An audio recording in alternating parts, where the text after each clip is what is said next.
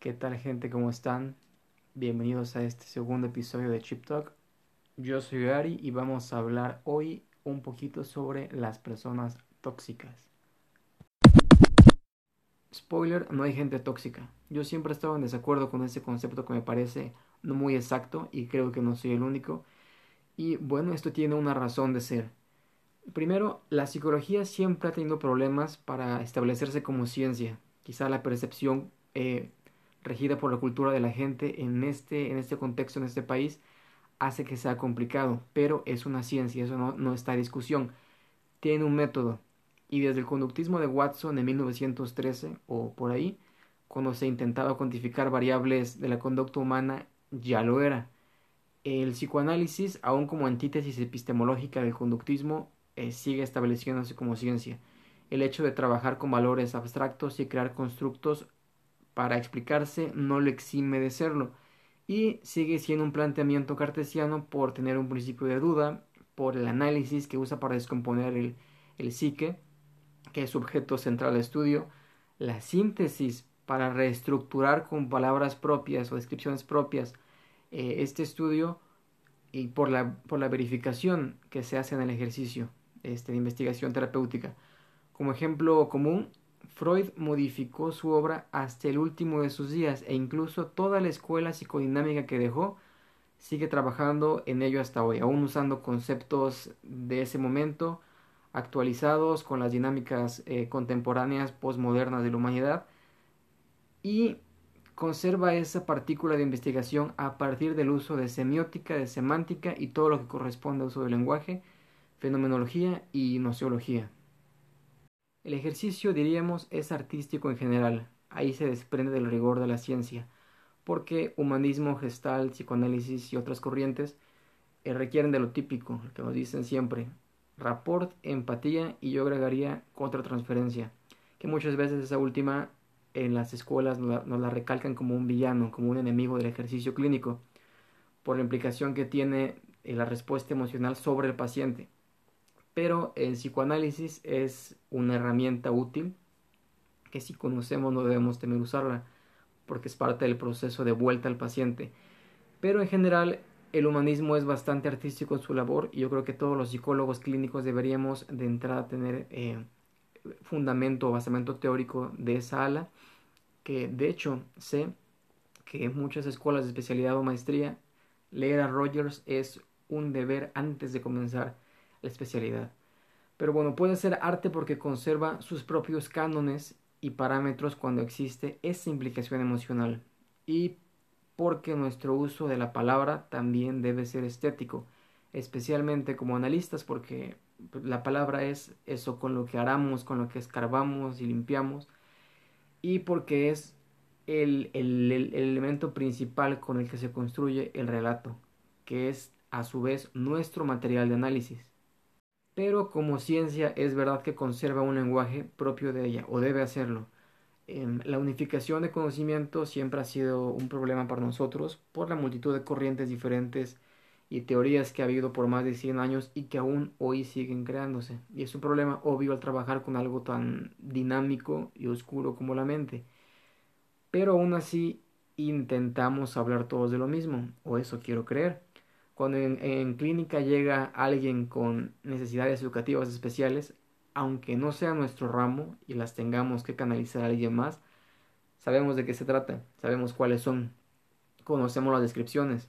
Cuando alguien señala depresión o tenemos nosotros que nombrarla, sabemos qué características se presentan en un paciente con depresión. Conocemos rasgos de ansiedad, conocemos criterios para un trastorno de personalidad. Así que en ese aspecto el lenguaje es objetivo y tiene un enfoque médico por ser clínico para que todos en este globo nos entendamos. Aún así, todas estas palabras como otras como neurosis, pánico, bipolaridad, eh, antisocial y muchas más ya son empleadas de manera coloquial e incluso fuera de contexto. ¿Qué pasa entonces cuando alguien dice que alguien más es tóxico? Pues que nos va peor, porque no es una noción clínica, es imprecisa y no hay todavía una nominación formal sobre qué es ser tóxico. Y todavía me parece más incorrecto cuando lo usa un psicólogo o alguien la quiere usar en este ramo clínico. Revisemos entonces algunas definiciones para ver de qué se trata. Primero, la página S Moda del diario El País, que qué horrible sección, ya, ya empezamos mal, dice que una persona tóxica es manipuladora, que es un dictador, que es envidiosa, negativa y psicópata. Lo único verdaderamente clínico ahí es la psicopatía. Y les digo algo, la psicopatía no se distingue ni se diagnostica así nada más de fácil. Bueno, ya, ya revisaremos eso. Psicologiaymente.com, que, ojo, estoy revisando conceptos que salen en la primera página de búsqueda de Google cuando escribimos qué es una persona tóxica. Psicología y mente dice que una persona tóxica es esa de la que hablas mucho, que te hace frustrarte, que tu autoestima lo resiente, que temes tener cerca, que te rebajas a su nivel, que te impide relajarte y que reaccionas ante ella con mecanismos disfuncionales. Tomamos dos definiciones y las dos son muy diferentes. Yo creo que por ahora nos basta, porque si contrastamos una condición clínica formal de manual diagnóstico, generalmente igual eh, contrastaríamos dos fuentes, la visión de la APA y de la OMS, el DSM y el CI respectivamente. Y en esos casos los criterios no varían tanto. ¿Qué vemos acá entonces? Que la primera definición no es muy clara. La manipulación mm, generalmente tiene connotaciones negativas. Está bien. Pero yo me pregunto, ¿qué acaso todos somos santos y no hemos manipulado a alguien o chantajeado para tener algo? Y más de niños. Y eso es algo precisamente muy común de ese narcisismo infantil y regresivo. Y la regresión a su vez es un mecanismo de defensa muy común. Obviemos esto de ser dictador porque tampoco nos dice mucho. En ese caso, Fidel Castro es tóxico, no sé. Igual responde a una personalidad egocéntrica y narcisismo infantil, seguramente. No, no digo trastorno de personalidad narcisista, fíjense bien. Narcisismo infantil es diferente. Envidiosa puede ser, pero igual, ¿quién no ha sentido envidia alguna vez? Somos humanos. Y ser negativo, pues a veces la gente confunde con el, con el pesimismo y le es insoportable. El negativismo tiene su propia consideración diagnóstica como en el trastorno negativista desafiante, pero pues este no es el caso. Y para finalizar con este, la psicopatía sí es una condición médica, pero no hay un comportamiento único para distinguirlos. Si diagnosticar ya tiene sus complicaciones, ¿qué vamos a hacer como mortales ahí por la vida regalando ese adjetivo a los demás? Es injusto. Parece estar caracterizado por una falta de empatía, sí, poco remordimiento, y se dice una personalidad cautivadora e inteligente, pero son adaptativos. No siempre tienen conducta antisocial, solamente creemos eso o se cree eso debido a, esa poca empatía, pero es un indicador solo. Y una golondrina no hace verano.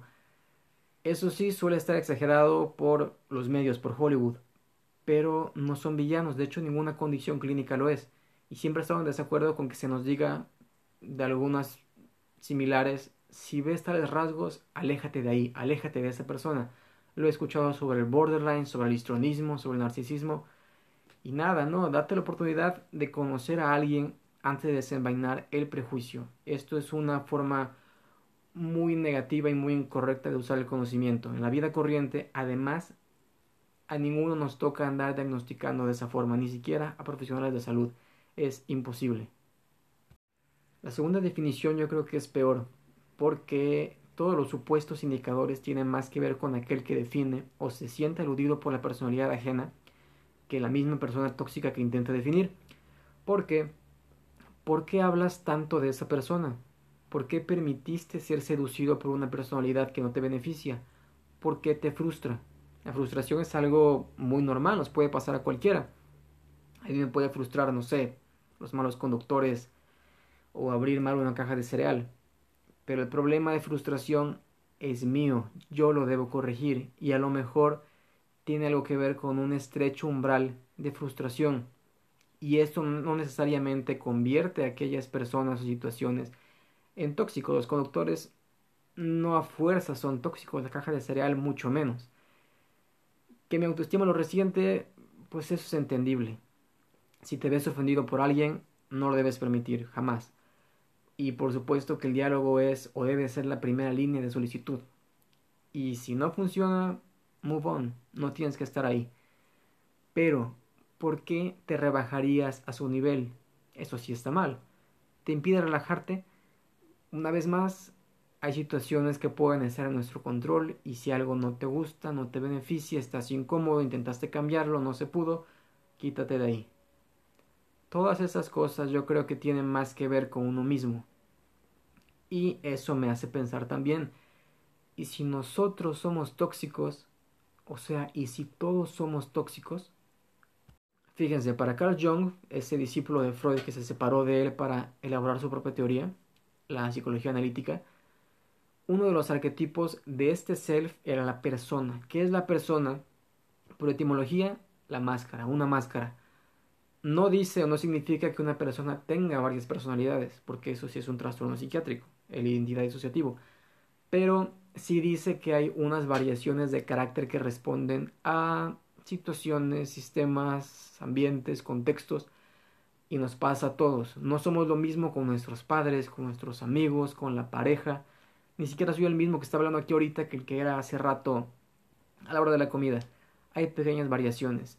Y por supuesto, todos tenemos actitudes negativas en cierto momento, porque no somos perfectos, somos quizá perfectibles y somos seres ambivalentes e inteligentes. Espero. Ser inteligentes y maduros implica saber lidiar con esa ambivalencia. Cuidamos y dañamos, decimos cosas buenas y cosas malas, buenas y malas palabras. Amamos y odiamos, pero somos alternativos, somos dinámicos, somos reactivos. Como ejemplo, es muy probable que hayas escuchado que se refieren a algún buen amigo tuyo como tóxico. Han dado adjetivos negativos sobre él y tú escandalizado escuchando piensas o dices, para nada, si él no es así, yo lo conozco desde hace años, por la máscara de la persona y por supuesto porque hay una percepción subjetiva de aquella otra persona que describe. Lo que sí puede haber Consecuentemente son actitudes tóxicas y vínculos tóxicos. Eso puede ser. Modos y conductas nocivas, aún sin significación clínica, pero sí poco benéficos para nosotros. Y también vínculos corruptos por sé, un mal apuntalamiento de psiquismos, eh, forzados por una fantasía errada que junto a la pareja o aprisionó, manifestaciones de cariño torcidas por el trauma o la experiencia incompleta, eso puede ser. Pero una persona no, no lo creo. Porque al menos en la vida corriente no podemos andar catalogando y nominando a la gente así entre buenos y malos. Ni siquiera legalmente es así. Porque hay un sinfín de condiciones que crea un camino para alguien. Y en la clínica mucho menos, no sería ético. Si se tiene una connotación negativa, a lo mejor es un asunto moral, legal, eh, su final o corrección nuestra percepción no resulta de apoyo o con un juicio válido en esos casos. Y miren, ya había problemas desde hace años con la APA por su supuesta tendencia a patologizar todo, o sea, a crear nuevas enfermedades y darles nombre. Que yo no es que esté casado con este manual ni con el de la OMS, aunque sí lo supo como guía, pero entiendo que las sociedades cambian, el humano cambia, se crean perjuicios al psiquismo novedosos, desórdenes que deben ser reconstituidos, nombrados o renombrados. Pues porque nuevas formas de beneficiarse propician nuevas formas de hacerse daño. Pero persona tóxica no es una nominación clínica, como dije al principio, al menos todavía hasta que se defina bien qué es, y si los aparatos de salud mental o las sociedades locales o menores de psicología así lo estiman. Pero, ¿qué creen? Irónicamente, aún sin significación clínica, persona tóxica patologiza una conducta o un montón de conductas, justo así, sin solidez conceptual. Resumiendo y volviendo un poquito atrás, ¿hay conductas y vínculos tóxicos? Sí, quizá. Personas, mmm, no.